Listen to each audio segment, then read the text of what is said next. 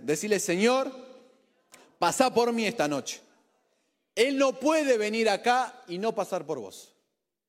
Vos no podés venir acá e irte igual. No podés. Está prohibido. Vos tenés que venir acá e irte bendecido, prosperado. Vos tenés que irte sano. Vos si veniste con una enfermedad te tenés que ir sano. Vos si viniste decaído vos tenés que irte levantado. Porque el Rey de Gloria está acá.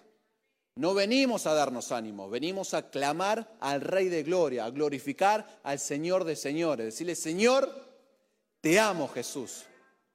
Y la gloria tiene un ritmo. Decir conmigo, la gloria tiene un ritmo. ¿Quién sabe bailar? Uf, dijeron algo. Poneme música, que acá va a venir uno. Escúchame, la gloria tiene ritmo. Durante tres años y medio, decir conmigo, durante tres años y medio. Oh, Dios mío, ahí no hay ritmo durante tres años y medio. Los discípulos caminaron con él durante tres años y medio y no le faltó comida, no le faltó agua, no se enfermaron, no tuvieron deuda, no hubo discusión, no hubo pelea, no le faltó ropa, no le faltó nada. Tres años y medio. ¿Por qué? Porque si lo tengo a Él, lo tengo todo. Y esta noche ah, va a haber una convicción de Dios, que si lo tengo a Él, lo tengo todo. Decir conmigo, si lo tengo a Él, lo tengo todo. Todo se trata de que Él aparezca. Toda nuestra vida se trata de que Él aparezca, de que Él se manifieste, de que Él se exprese, de que Él tome control. Es todo sinónimo. Pero ¿qué pasa?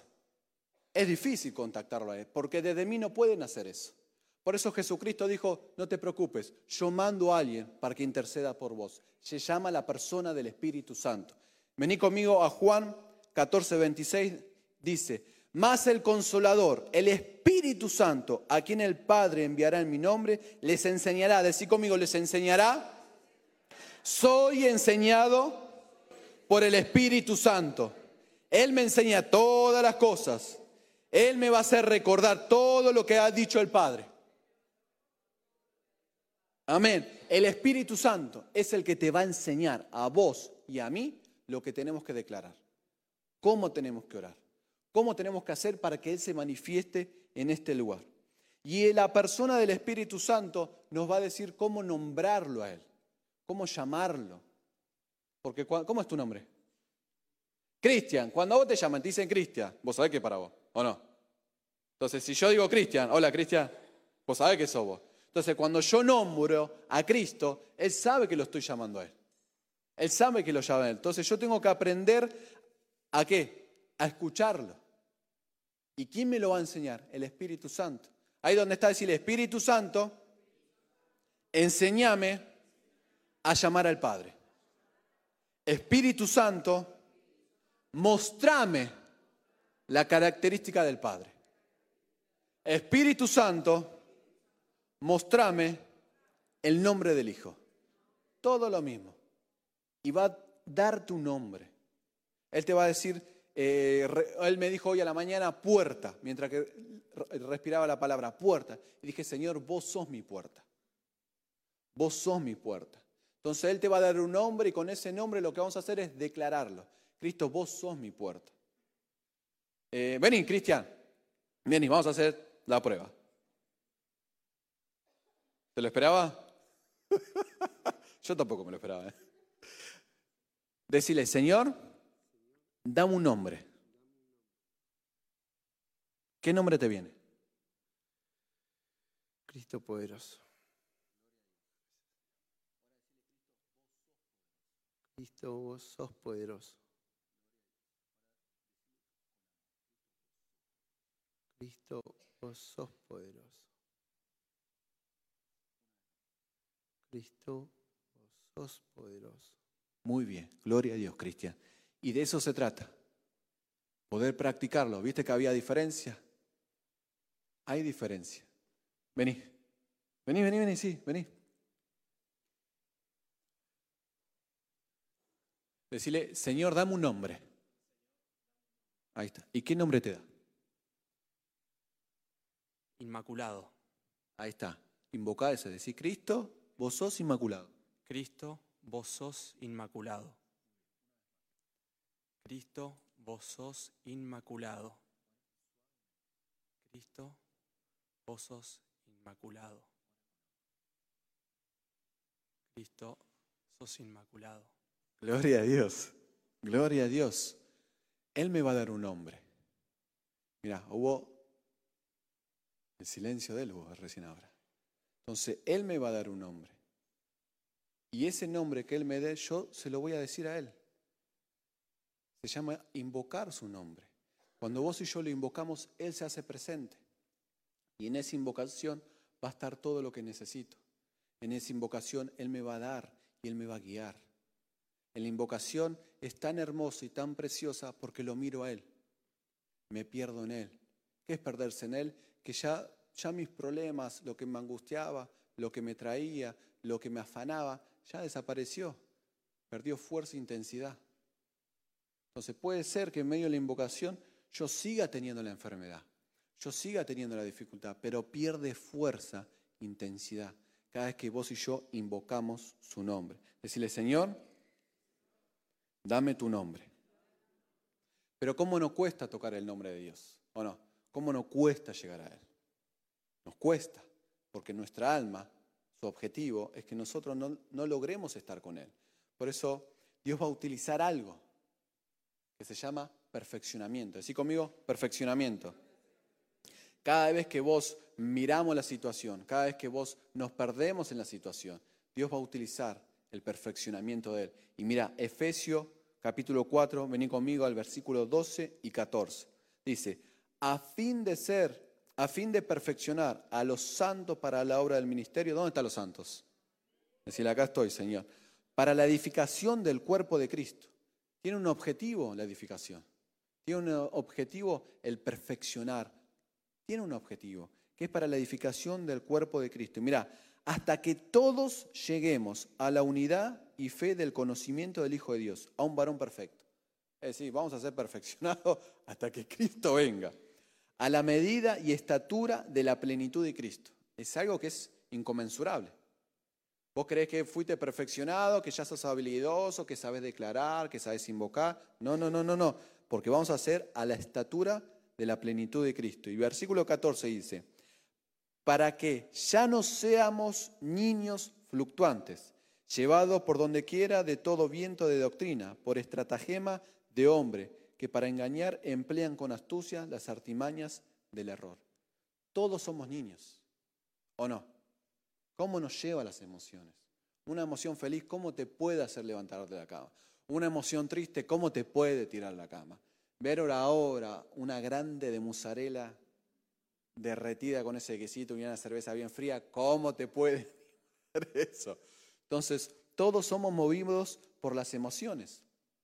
Todos vamos a ser movidos por las emociones. Pero Dios va a utilizar algo que se llama el perfeccionamiento. Dios lo va a hacer. ¿Y sabes cómo nos perfecciona el Señor? Por medio de algo tan hermoso y tan precioso que se llama problema, que se llama lucha, que se llama crisis. Todos los problemas y todas las luchas, Dios lo va a utilizar para perfeccionarme. Decí conmigo, todos los problemas, todas las luchas, Dios la va a utilizar para perfeccionarme. Dios permite ese problema para saber cuánto hay de mí todavía. Vos venís ¿quién viene acá hace más de cinco años? Y vos crees que sos el ungido de Jehová. Y Dios te dice, ¿te crees el ungido de Jehová? Ahora vas a venir, mira, mira qué lindo problema te mando. Mira qué lindo problema. Entonces vos venís acá y vos crees que sos Gardel y entonces Dios te manda, toma, acá tenés una lucha para P, para purificarme, para perfeccionarme. Vos crees que tenés una familia hermosa, porque mirás a lo que están a la tuya y decís, mi familia no van a ser como ellos. Mirá cómo discute. Y tenés dos hijos que son, dos hijas que son madre mía. Y vos decís, pero mi matrimonio nunca se va a separar porque somos unidos. Y no tenés intimidad hace como 20 años más o menos. Entonces, vos decís, Señor, ¿qué me está pasando? Porque Dios permite que venga el problema y la dificultad para perfeccionarme. Porque ¿quién va a ser enseñado en los mejores momentos? Nadie. En los mejores momentos creemos que somos, oh, estoy ungido, me va a ir todo bien, pero de repente Dios dice, este se la está creyendo. Así que Pedro, mandale un problema, mandalo a la Argentina. Vas a ver cómo va a depender de mí en el nombre de Jesús. Mirá conmigo, Marcos capítulo 11, versículo 15, seguí conmigo, dice, la purificación del templo. Vinieron pues a Jerusalén y entrando Jesús en el templo comenzó a echar fuera a los que vendían y compraban en el templo y volcó las mesas de los cambistas y la silla de los que vendían palomas y no consentía que nadie atravesase el templo llevando utensilio alguno y les enseñaba diciendo, no está escrito, mi casa será llamada casa de oración para todas las naciones, mas vosotros la habéis hecho cueva de ladrones. La gente quería venir a ofrendar, la gente quería venir a, ofrendar al Señor y lo paraban en la puerta y decía, ¿vi tu ofrenda? No, tu ofrenda está fallada. Acá, acá tengo una ofrenda para vos, acá tengo algo lindo para vos. Y Jesús ve eso y, desata una furia santa que empieza a agarrar, dice Lucas, que hace un, un, cinturón de cuero y lo empieza a echar, empieza a patear todo. ¿Vos te imaginás esa imagen? Entonces estaba agarrando, es como vos ir a, los lugares donde venden ropa de segunda y vos decís, no, pero acá tiene que venderse cosas de primera, acá no, esto es choreo. Te van a agarrar y ¿qué van a hacer? Te van a vender a vos si, haces eso. Entonces Jesús, él, él, él tenía una furia tan santa, un enojo santo, perdón, un enojo santo, porque su voluntad era perfecta y era celoso de la casa de Dios. Entonces, Vos y yo nos hacemos imágenes mentales de lo que creemos que es Dios. Vos y yo nos hacemos imagen de cómo, cómo sería Dios, de, cómo, de qué manera Dios quiere que yo lo adore, o, o, qué pasaría si Dios... Entonces todos nosotros nos empezamos a hacer imágenes falsas de Dios, porque son imágenes que parten del alma. Decir conmigo, imágenes falsas. Cristo en su enojo santo y en su voluntad firme va a quitar, va a aniquilar, va a allanar, va a destrozar, va a despedazar todos los obstáculos que haya entre Él y vos. Ahora, ahora me vas a decir amén. ¿Por qué? Porque había un obstáculo, la gente quería ir a ofrendar, pero el obstáculo era el negocio turbio que había ahí.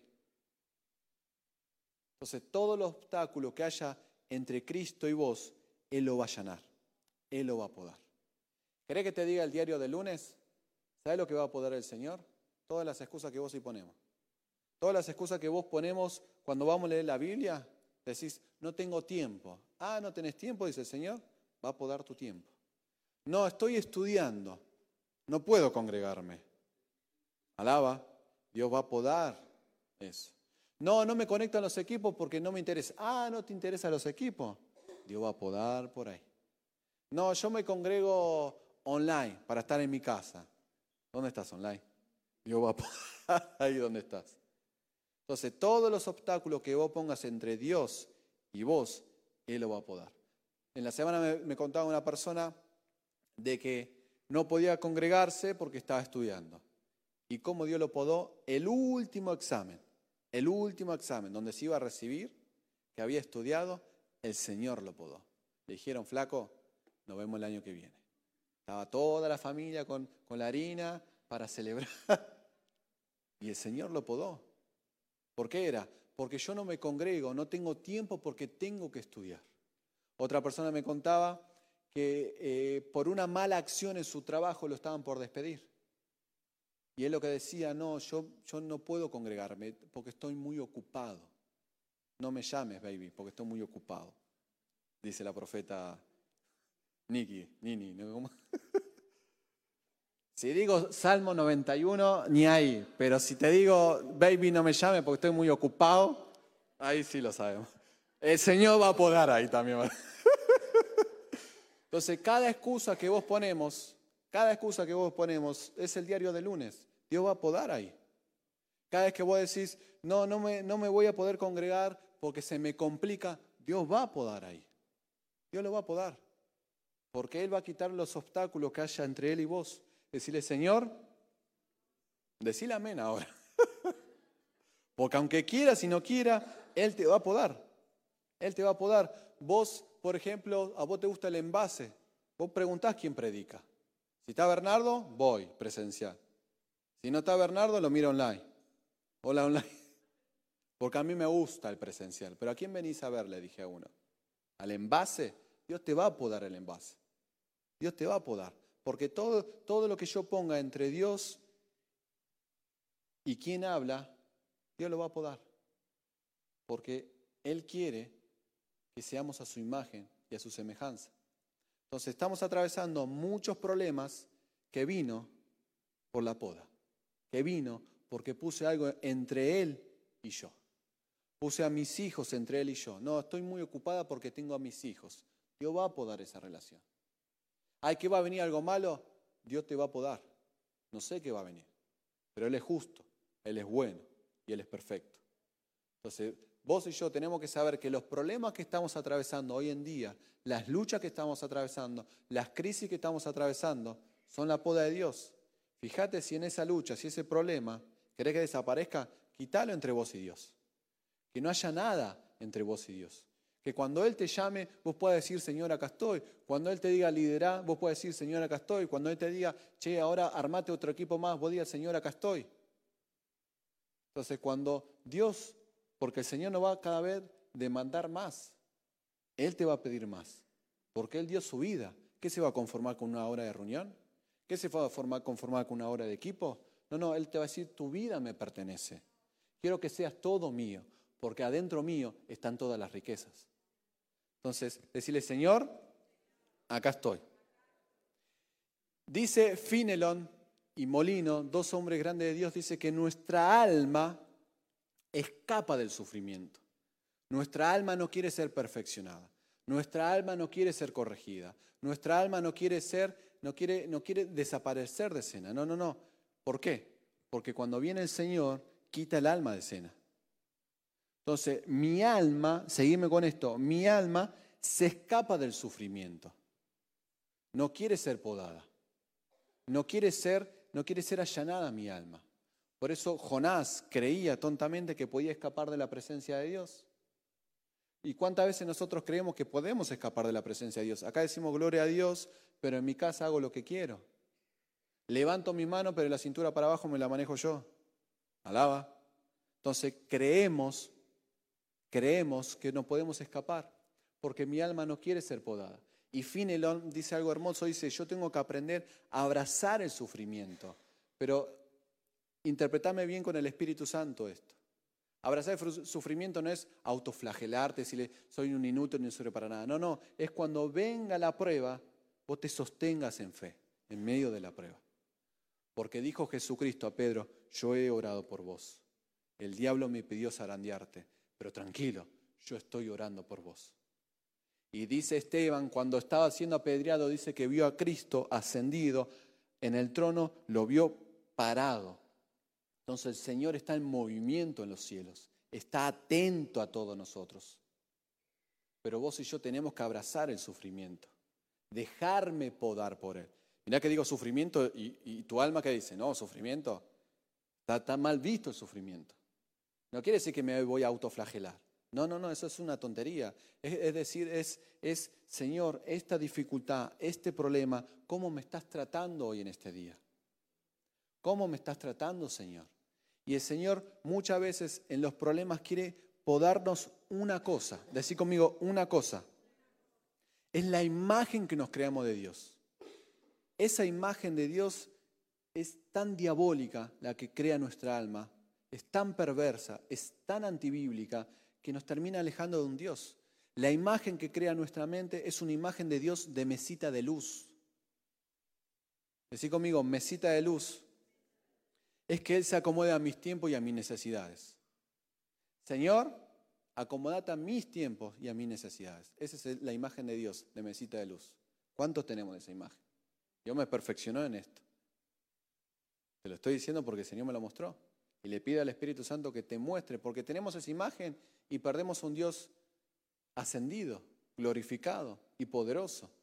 Queremos que Dios tiene esto de poder y creemos que un gobierno puede manejar nuestra vida, creemos que una economía puede manejar nuestra vida, creemos que un trabajo, una ciudad, un barrio donde estoy, una persona que me diga, no, acá no podés, creemos que eso puede manejar nuestra vida, porque tenemos un Dios de mesita de luz. Y hay tres cosas que el Señor quiere podarnos en esta noche para que ese Dios falso que nos armamos puede ser quebrado y podemos entrar al ritmo de la gloria. Así conmigo, Señor, dame luz.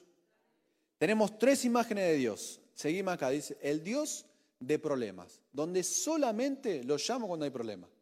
Es como el teléfono rojo que tenía Batman, ¿no? Sonaba cuando había un problema. Entonces, vos tenés un problema, ¿a quién llama?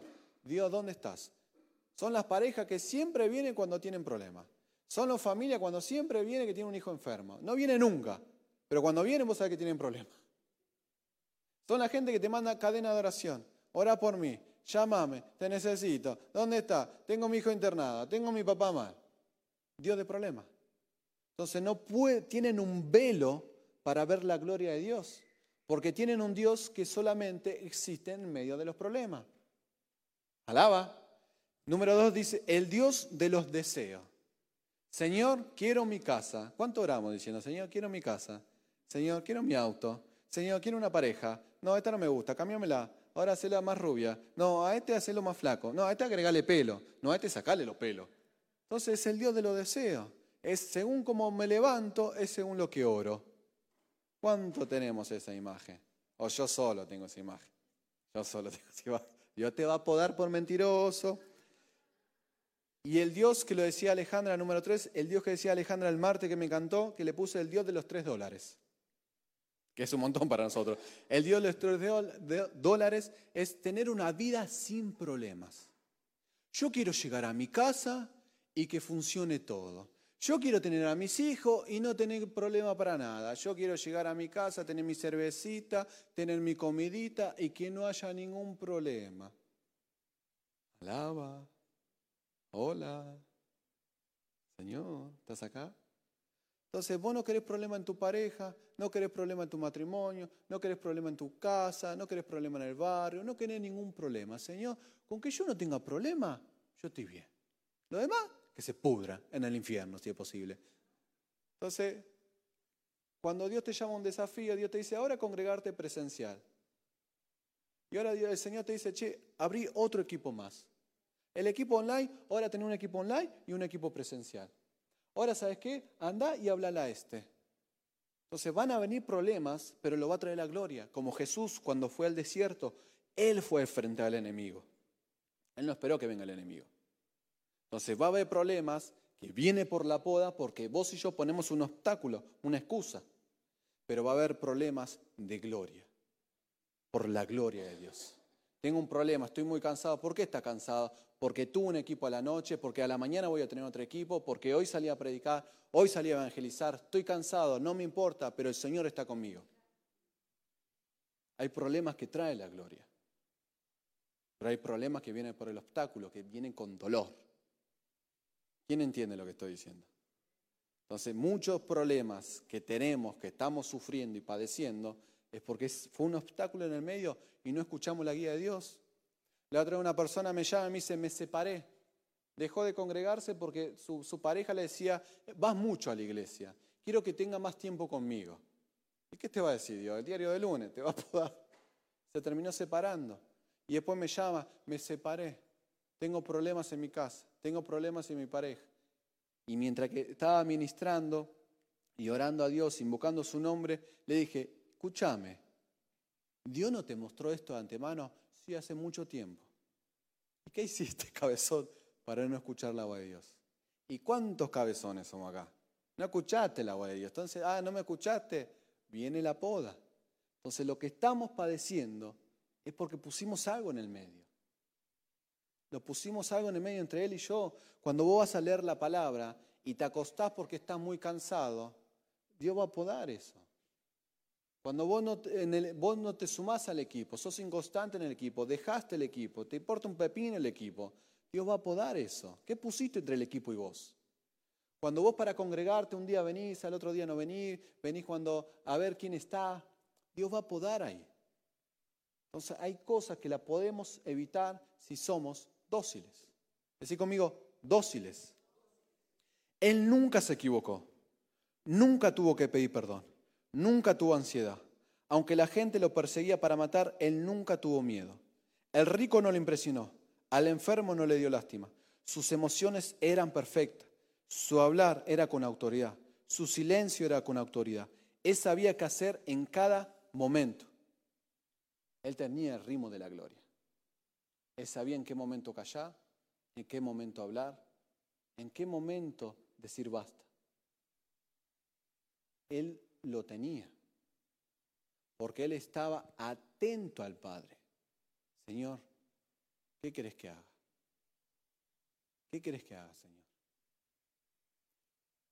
Mirá el ritmo de la gloria, cómo el Señor me lo reveló en Isaías 40, 31 y le pide al Espíritu Santo que te lo muestre en esta noche. Dice, pero los que esperan en Jehová, ¿cuánto están esperando hoy en Jehová? Tres nada más esperan en Jehová. ¿Vos qué estás esperando? Un aumento de sueldo estás esperando. Dios te va a poder ahí, vas a ver. Pero los que esperan a Jehová tendrán nuevas fuerzas, levantarán alas como las águilas, correrán y no se cansarán, caminarán y no se fatigarán. Hay tres movimientos acá. Vuelo, correr y caminar. Decí conmigo, vuelo, correr y caminar. Otra vez, vuelo, correr y caminar. Cuando vos y yo estamos en Cristo, Él te va a dar un ritmo. Pero mira cómo me empodó el Señor. No va a ser un ritmo para salir a conquistar las cosas que yo creía que era eso. Que el Señor me va a decir cuándo llamar, cuándo no llamar, cuándo hacer un negocio y cuándo no hacer un negocio. No, no, no, eso es muy orilla. El Señor me, me perfeccionó en esto. Él me dijo, no, no, es mirarme a mí. Mirame a mí y aprender los ritmos que yo necesito de vos. Y ayer me confirmó el Señor con tres ritmos que, que me dio el Espíritu Santo con lo que decía Bernardo, el ritmo del altar. Vos y yo tenemos que caminar y cuando el Señor te pide el altar, tenés que hacer altar. ¿Qué es altar? Es darle fin a lo mío, darle fin a lo que me preocupa, a lo que estás pensando todo el día, a lo que te lo quitan y te viene la decepción. Eso necesita el altar. Ese es un ritmo de gloria. Otro ritmo de, de gloria es el declarar. Cuando el Señor te dice declarar y ahora soltar la palabra. Entonces va a haber ritmo de gloria. Va a haber otro ritmo que va a ser, Señor, te va a decir, te va a dar un nombre. Vos te vas a levantar y te va a decir majestuoso. Y ese va a ser el, el anhelo, el ritmo que el Señor quiere en ese día. Que vos le digas majestuoso, mi Señor. Majestuoso, mi Señor. Hay ritmo de gloria, hay vuelos, hay correr y hay caminar en Cristo. En Cristo. Si vos estás esperando a ver afuera en qué momento hablar, en qué momento callar, en qué momento está mal enfocado eso. Es muy superficial. Pero si vos y yo estamos atentos, como los músicos recién, estábamos atentos a qué es lo que quería el Señor. Ahora quería Sigionot, ahora quería ministrar, ahora no, ahora, ahora el coro tenía que salir. Están atentos al ritmo de Dios. Cuando vos y yo estamos atentos al ritmo de Dios, Señor, ¿qué querés ahora? ¿Querés saltar? Señor, ¿qué querés ahora? ¿Querés que suelte la palabra, que suelte la carga? Señor, ¿qué querés ahora? Me, dame un nombre, Jesús. Es el ritmo de la gloria. Y vamos a hacer lo que hacía Cristo, porque Él estaba atento al ritmo de la gloria del Padre. Por eso él sabía qué hacer en cada momento. Vos y yo nos volvemos locos buscando métodos, qué hacer con mi casa, qué hacer con mis hijos. ¿O no, no, no, no nos volvemos locos? Ahora viene un presidente, ¿qué hago? ¿Compro o no compro? ¿A dónde me voy? ¿Me voy del país? ¿Vuelvo al país? ¿A quién voto? Nos volvemos locos buscando métodos. Pero cuando vos y yo miramos al Padre y estamos atentos a lo que Él quiere, Él te va a pedir. No, esto déjalo en el altar. No, ahora adorame. No, con esta música no. Adorame vos. No ponga música de fondo. Quiero escucharte a vos. Cada vez que vos y yo estamos atentos al ritmo de Dios, Él por sí solo se va a expresar. Yo tenía tres deseos. Me, gustaba hacer tres cosas que el Señor puso en mi corazón. Hace varios sábados atrás Gastón cuesta el testimonio de que vuelve a entrenar, que va al nutricionista, eso lo conté hace, varios meses, y yo al otro día, el domingo, me levanto, y le dije, cielo, me levanté con esto, con el nutricionista, decía Gastón, me levanté con esto, le dije, cielo, a Roberta, la pastora Roberta, le dije, me gustaría entrenar, me parece que voy a salir a caminar. Y ella me dijo, dame dos minutos. Y en cinco minutos ya tenía clase en un gimnasio, con un personal trainer. En cinco minutos. ¿Cuántos están casados si saben lo que les estoy diciendo? En cinco minutos te organizó la vida. Dije, "Gl- gloria a Dios. Entrené hace dos meses, me pesé, 8 kilos bajé. Dije, gracias Jesús. ¿Cuánto necesitan bajar de peso? Deja de comer. Y anda a entrenar. Hacele caso a Dios. Entonces, tenía hace mucho tiempo, tenía ganas de entrenar, ganas de correr, ganas de hacer algo, pero yo que me decía, no puedo, no tengo tiempo, no tengo ganas, no tengo nada. ¿Cuánto, ¿Cuánto quieren bajar de peso? Y se dice, no puedo, no puedo, no puedo. Un testimonio de Gastón diciendo, fui nutricionista, me impactó en mi espíritu y al otro día me levanté con eso. El otro deseo que yo quería era hacer videos cortitos en Instagram. Yo con las redes sociales no, no, no somos amigos, no veo algo que no me gusta, no me interesa. Gastón hace varios años me dijo, hacete unos videos cortitos y subilo. Eh, después vino Damar y me dijo, hacete unos videos cortitos que vos tenés carisma. Después vino Nico La Neve y me dijo, ¿por qué no te haces unos milones? ¿Por qué no te haces unos videos y los subís? Y Diego y Tamara me dijo, che, pero contate, hacete unos videitos.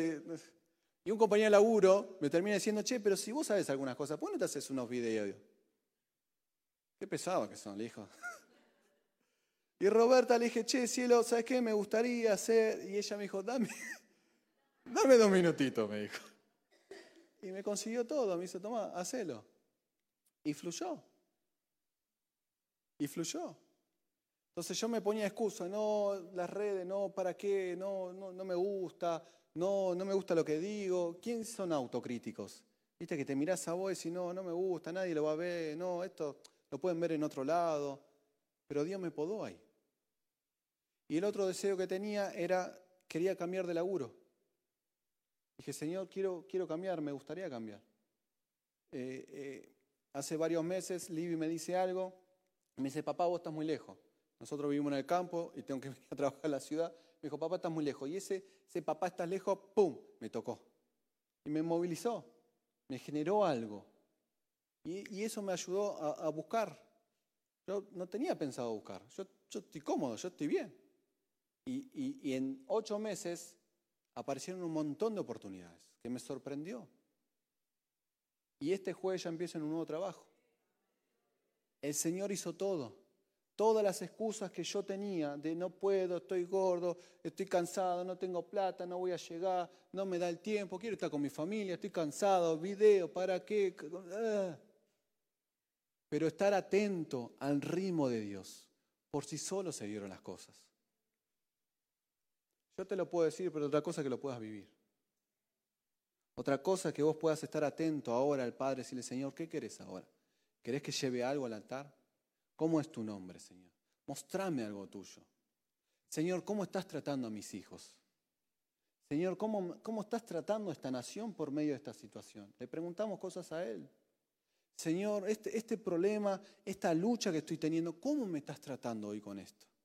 Señor, no me cae bien esta persona. ¿Qué hay de acá en esto? Señor, ¿cómo querés ser adorado en medio de esta situación? Entonces estoy todo el tiempo atento al ritmo que Él me marque. Y por sí solo las cosas van a salir. Pero tenemos que probarlo. Tenés que probarlo.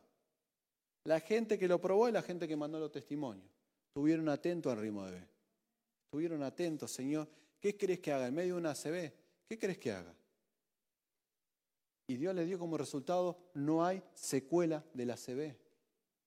Eso es impresionante. Pero tenemos que estar atentos al ritmo de Dios. Venga adoración, por favor. Cuando vos estás atento solamente a Él, Él va a hacer todas las cosas. Cuando vos estás atento solamente en la reunión, en el equipo, entonces por momentos vas a dejar que Él haga las cosas. Por momentos. Cuando vos y yo tenemos déficit de palabra de Dios, mi alma va a compensar la falta de búsqueda. Y mi alma va a tener un fruto tan rico que se llama ansiedad. Y comemos de ese fruto. Es rico porque lo comemos varias veces. ¿Cuántos comen la ansiedad? Y la ansiedad, y la preocupación, y el malestar. Es el alma que da frutos, que se llama ansiedad, que se llama preocupación, que se llama malestar. Entonces no podemos encontrar el ritmo de las cosas. Vos querés comunicarte con tus hijos y no te sale hay una discusión, hay una lucha, querés comunicarte con tu pareja y no te sale, hay una lucha, querés saber qué, en qué momento eh, buscar o no buscar, qué hacer, qué voy a hacer, dónde voy a alquilar, voy a comprar. Estamos locos buscando cosas. Y el Señor dice, ¿por qué no me miras a mí? ¿Por qué no estás atento a mi huella, como dice Cantares? Seguime. ¿Y por qué el Señor hoy a la tarde, el Señor me decía, ¿por qué está el ritmo de Dios? ¿Por qué, Señor, querés que vea el ritmo de Dios? Y Dios me dijo, porque quiero que estés cerca mío. Él quiere que estemos cerca de Él. Entonces, por eso todo obstáculo que pongamos entre Él y yo, Él lo va a allanar. Adelantate y llévalo al altar. No le ponga más excusas a la palabra, al equipo, a la reunión. Hoy, ¿por qué no invitaste a alguien? ¿Por qué no trajiste a alguien hoy al cuerpo de Cristo? No, porque no pude, no sé si se... Dios va a podar ahí. Dios va a podar ahí. ¿Por qué no estás buscando más la Biblia, más palabra de Dios? Dios va a podar ahí. Los libros de, la, preciosidad de Cristo, ¿por qué no lo terminaste de leer? No, porque estoy... Dios va a podar ahí. Entonces tenemos la, Dios nos está dando la gracia para adelantarnos en la cruz y no esperar que venga la poda de Él. Porque en la poda hay dolor. Tenemos una imagen de Dios que solamente está en lo bueno, que está en lo hermoso. Él es bueno, Él es todo hermoso. Pero va a venir la poda de Dios. Todo lo que vos y yo pongamos en el medio, Él lo va a podar. Mira Abraham con Isaac. Le pidió algo algo grande le pidió. Entonces, a Dios no le importa que haya en el medio. Él lo va a quitar. Él lo va a allanar. Él lo va a allanar. Y lo que va a generar en todo, cuando vos estás en medio de una crisis, en medio de una situación, ¿sabes cuándo te recibiste? Me dice el Señor. Cuando aprendiste a depender de mí. Cuando aprendiste a depender de mí, ahí te recibiste. Le contaba el testimonio a varias personas donde en el primer año de la pandemia mi trabajo me dice, vayan para su casa, va a estar todo bien. ¿A quién le pasó eso? Y de repente, chau sueldo, chau todo, no hubo nada. Yo abría, hoy el Señor me mostraba esto, yo abría la alacena y no había comida. Miraba el home, el home, el home banking y estaba vacío. Pero en mi mesa no faltaba nada. Las cuatro comidas. Me traían media luna, me, acordé la otra vez con Roberta que contaba el testimonio. Un día me sembraron 6 litros de cerveza roja, bien fría. Alaba. Nos traían hamburguesas, papas fritas para comer. Nadie sabía la situación. Con los pastores orábamos. Yo miraba la alacena, estaba vacía. El home banking no había nada. Pero no faltó nada en mi casa. Las nenas necesitaban una cama y teníamos una cama. Roberta anhelaba un mueble nuevo y Dios nos dio un mueble nuevo. Pero en mi home no había nada. Porque el Señor lo que buscaba era que yo dependa de Él. Y mira qué hermoso es el Señor, que Él me permite edificar a otros en medio de esta situación. Y siempre me llama alguien, no tengo para darle comer a mis hijos llorando. no tengo para el alquiler, me van a terminar sacando la casa. Porque donde Dios te perfecciona, después Dios te envía. Entonces, en medio de ese dolor, puedo edificar a la gente, no con dándole ánimo, sino diciendo, te entiendo, pero déjame decirte una cosa, no va a faltar nada. Y me acuerdo hoy, mientras que oraba el testimonio de Gastón y Mariana, que en el 2001, cuando se iba el helicóptero, ellos eran papá. Y ese testimonio, en el momento que yo lo necesité, floreció y me dio frutos. Entonces tu testimonio y mi testimonio dan frutos a otros. No sabés a dónde va a llegar ese testimonio. Soltalo. Vos soltalo nada más. El Señor va a hacer todas las cosas.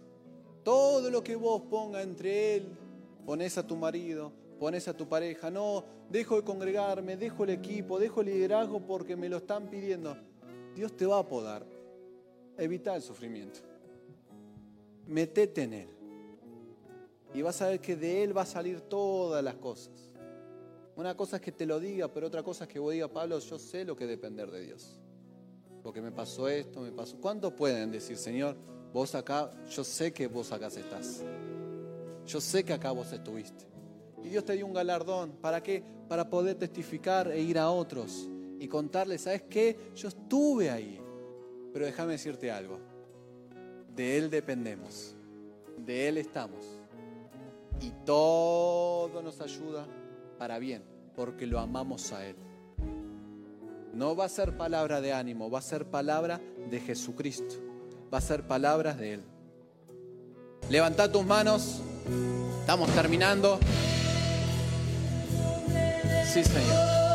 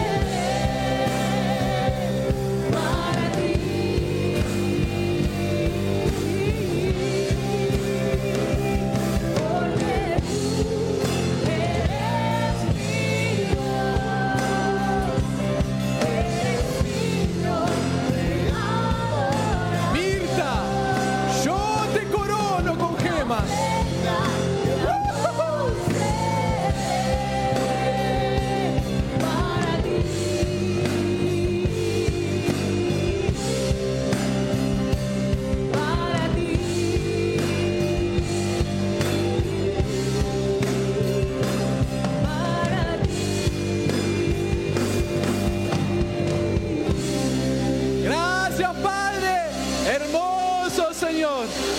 Al ritmo de la gloria aplaudimos. A Él invocamos, a Él adoramos. Solo Él es digno de toda honra y de toda gloria.